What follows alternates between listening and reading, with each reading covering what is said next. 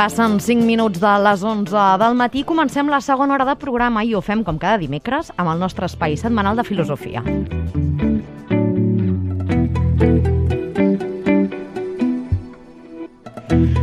Banyeres, bon dia. Molt bon dia, què tal? Molt bé, molt contenta d'estar aquí amb tu. Avui tenim amb nosaltres, i ho fa des dels estudis de Ràdio Nacional a Madrid, el Paco Peñarrubia. Ell és psicòleg i un dels pioners de la psicologia humanista.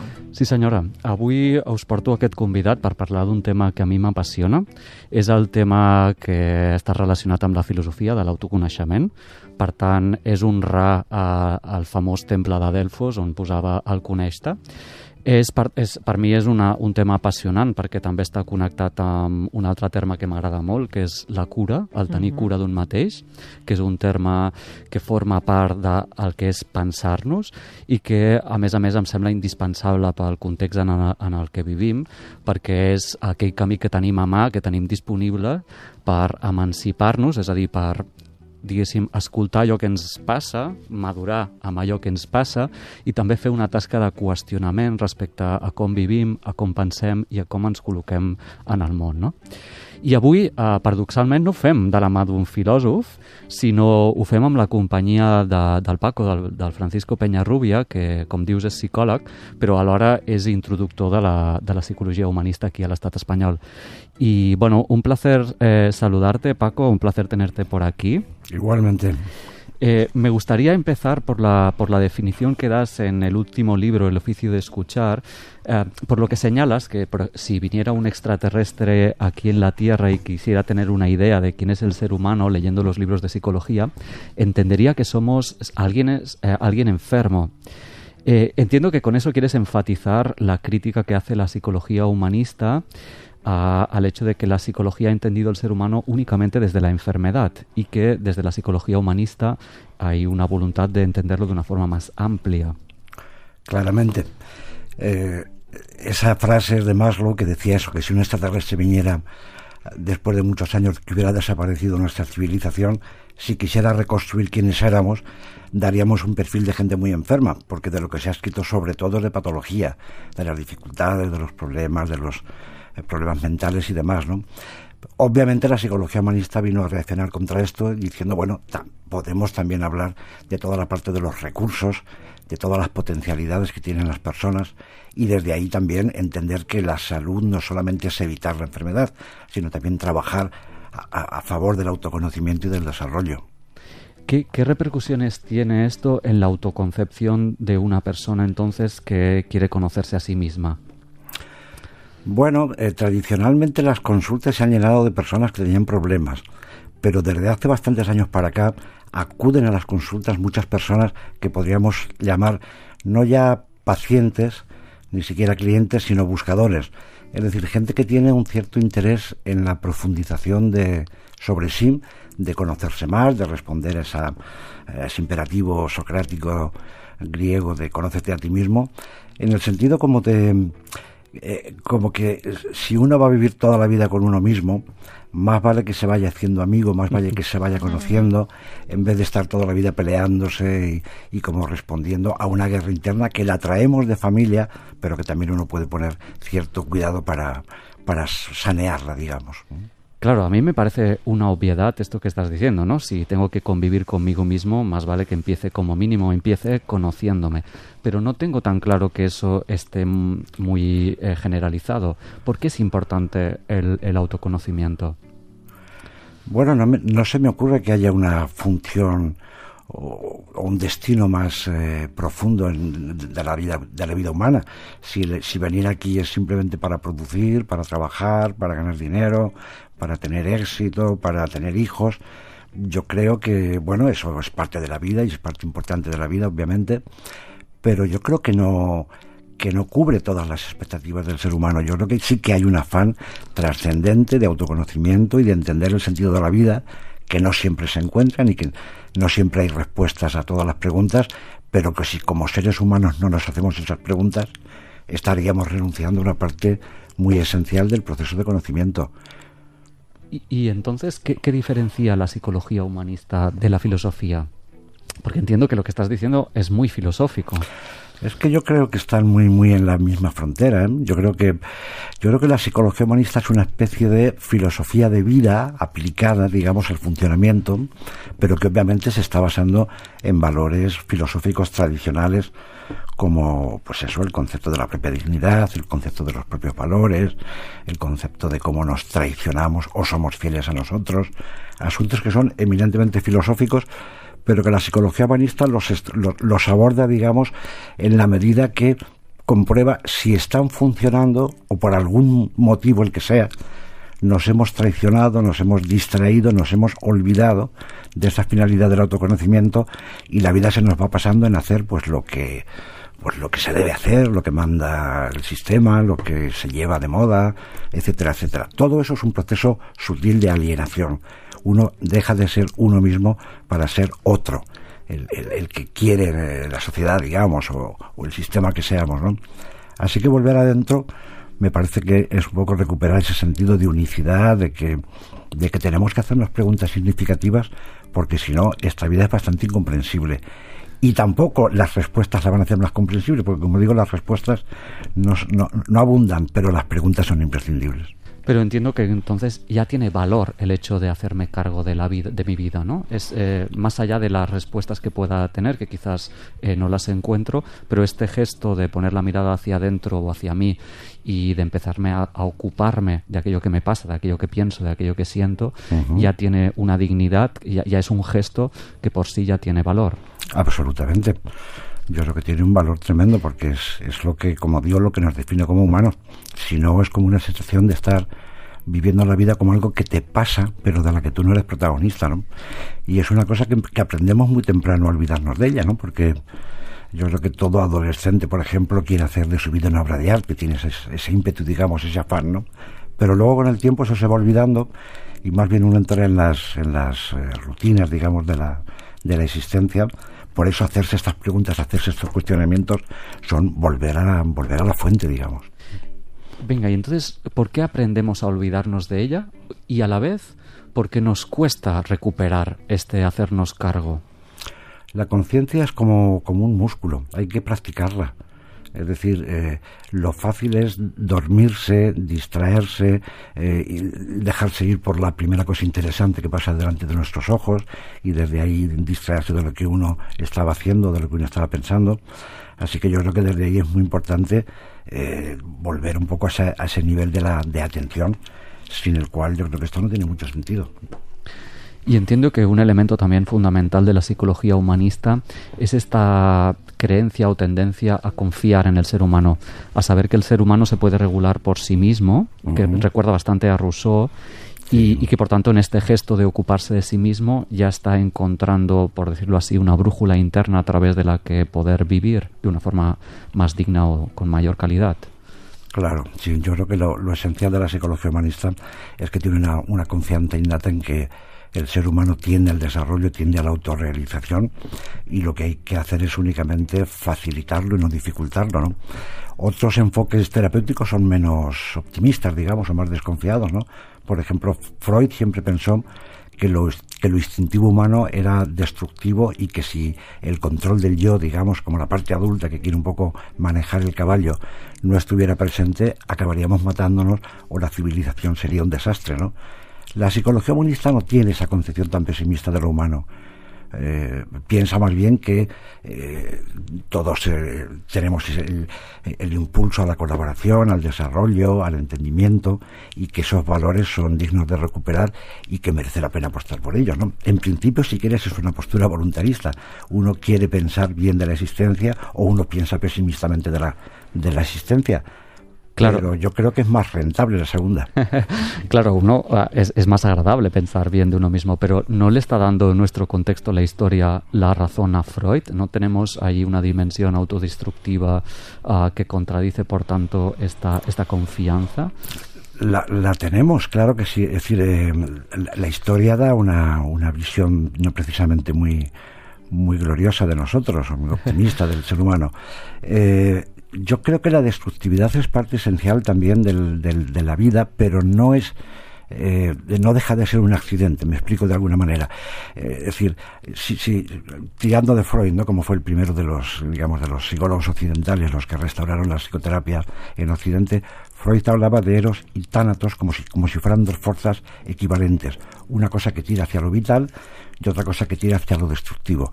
Yo creo que no es del todo cierto, yo creo que cualquier ser humano tiende hacia lo vital y lo destructivo casi siempre es un accidente que ocurre que hay que incorporar en el desarrollo, pero que tiene ese sentido. Yo me acuerdo escuchando a Carl Rogers, del que tuve la suerte de ser un colaborador en, distintos talleres, y Rogers decía que, había aprendido un poco esta confianza en la autorregulación hacia lo saludable, porque de pequeño cuando su padre le castigaba en el sótano, pasó muchas horas observando las patatas del sótano cómo crecían y veía, le sorprendía, le admiraba que siempre los tallos tiraran hacia la luz y por muy oscuro que estuviera, siempre había algún tallo que buscaba el mínimo resquicio de luz como para orientarse hacia él.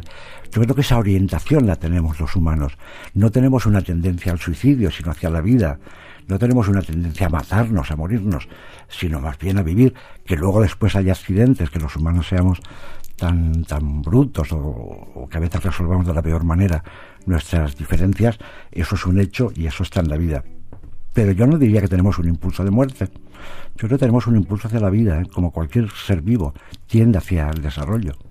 Y entonces eh, la utilización de este impulso de muerte o de esta parte destructiva vendría dada por nuestra ignorancia, por no confiar en esta autorregulación o no por una falta de amor eh, hacia nosotros mismos.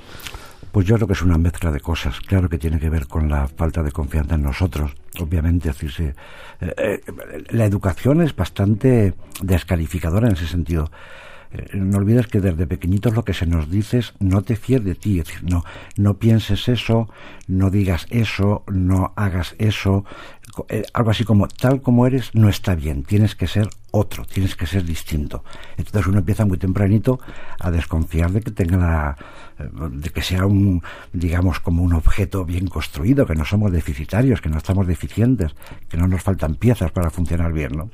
pero no lo aprendemos esto, aprendemos lo contrario. Yo creo que la educación es una manera también de sometimiento, de adoctrinamiento, y lo primero que cae en esta, en esta tarea es la confianza en uno mismo, la sensación de que, de que uno por definición no está bien construido, que le falta algo y que tiene que andar siempre corriendo a la búsqueda de esa, de esa pieza que le falta para estar mejor.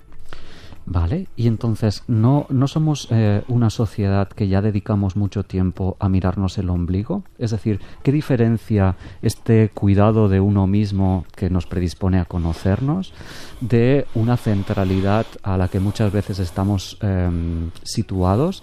No sé si llamarla egocentrismo, no sé si llamarla narcisismo, que también creo que caracteriza nuestro presente. Yo creo que sí, yo creo que ese es el, el peligro inevitable un poco de la cultura de ahora. Es una cultura muy narcisista, entonces desde ahí cualquier asunto que tenga que ver con la dedicación así a uno mismo eh, tendría un poco o correría el peligro de convertirse en una especie de, de, reclusión, de retirarse del mundo, de, de, irse allí donde está bien, que es un, un, poco como al otro lado de las paredes de tu propia casa, ¿no? Yo no creo que cuando uno se atiende así, se olvide del mundo, porque lo primero que uno le pasa cuando se atiende así es que se hace mucho más consciente de sus límites y de sus necesidades, y ahí entra el otro, el mundo, el espacio, el entorno alrededor, etcétera, etcétera.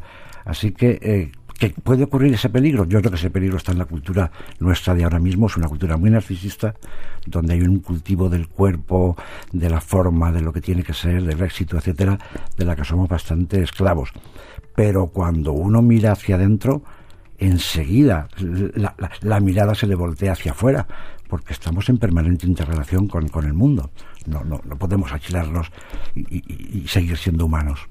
Y, pregunto, ¿también algo que lo puede diferenciar es lo que desarrollas en el libro citando a Boccaccio de eh, la tarea o el camino de ir hacia la sabiduría o este autoconocimiento implica descender a los infiernos? Sí, yo creo que en el camino de conocimiento hay, hay distintas etapas, pero obviamente hay una etapa de guerra santa que uno tiene que hacer contra su propio ego, es decir, eh, los restos de la, de la educación, esta desconfianza, como digo, básica que hemos aprendido muy temprano en la familia y tantas y tantas cosas que constituyen eso que llamamos el ego, no en sentido freudiano, sino en sentido como de, como de falsa personalidad, como de personaje que nos hemos creado para manejarnos en este mundo. Así que a ese personaje hay que vigilarlo, hay que, hay que combatirlo, digamos, hay que denunciar sus, sus, sus, automatismos, la manera estereotipada de pensar, de funcionar, de sentir. Así que eso merece una especie, como digo, de guerra santa.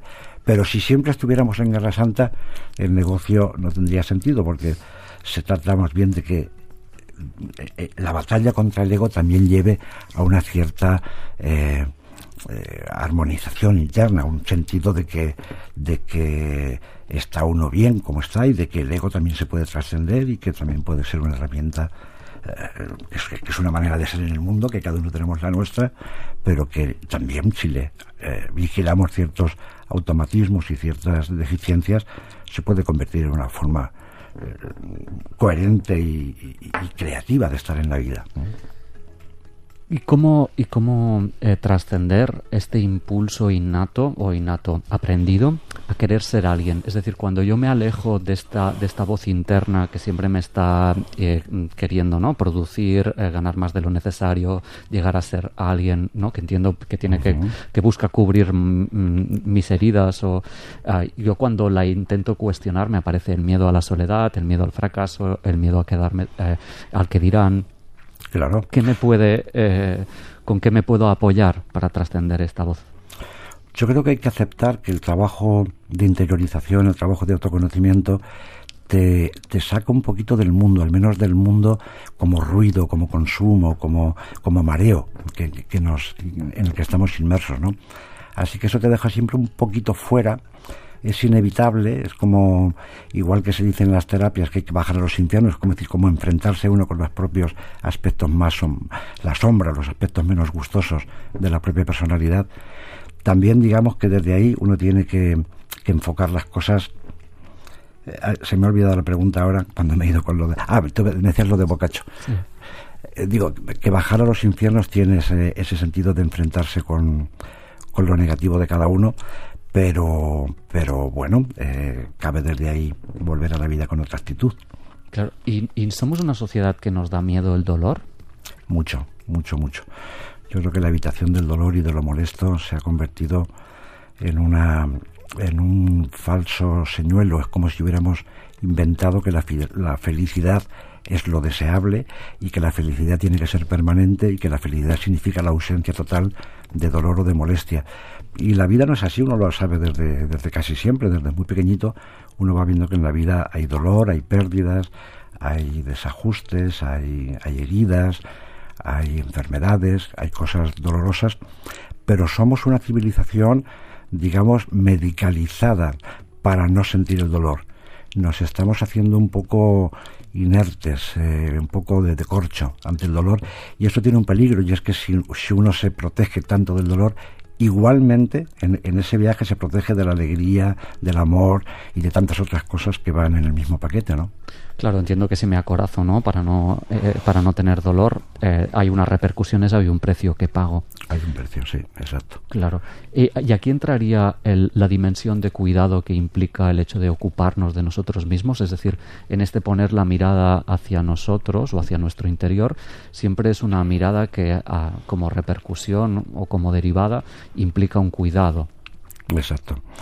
Ahora se utiliza más la palabra autoestima, como si fuera uno de los, de los mitos también de nuestro tiempo en la terapia, pero a mí me gusta recuperar el concepto de la cura sui, que, del que tú has escrito, tienes un libro sobre eso, eh, el aprendizaje del cuidado, del autocuidado, porque yo creo que, que es una terapia sin terapeuta a la larga, una vez que uno es iniciado y conoce un poco los, los principios de, de, cómo mirar, pero que es una autoterapia para toda la vida que básicamente consiste en que uno se pare, se observe, se mire, como que se dé un tiempo de atender a lo que le está pasando y esto es muy fácil y muy simple.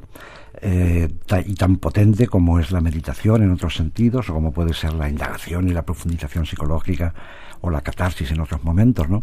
Pero esa atención así hacia uno mismo sí, eh, que nuestra cultura incluso está demonizada porque se, se asocia, como tú has dicho antes, con narcisismo, egoísmo, eh, mirarse el ombligo.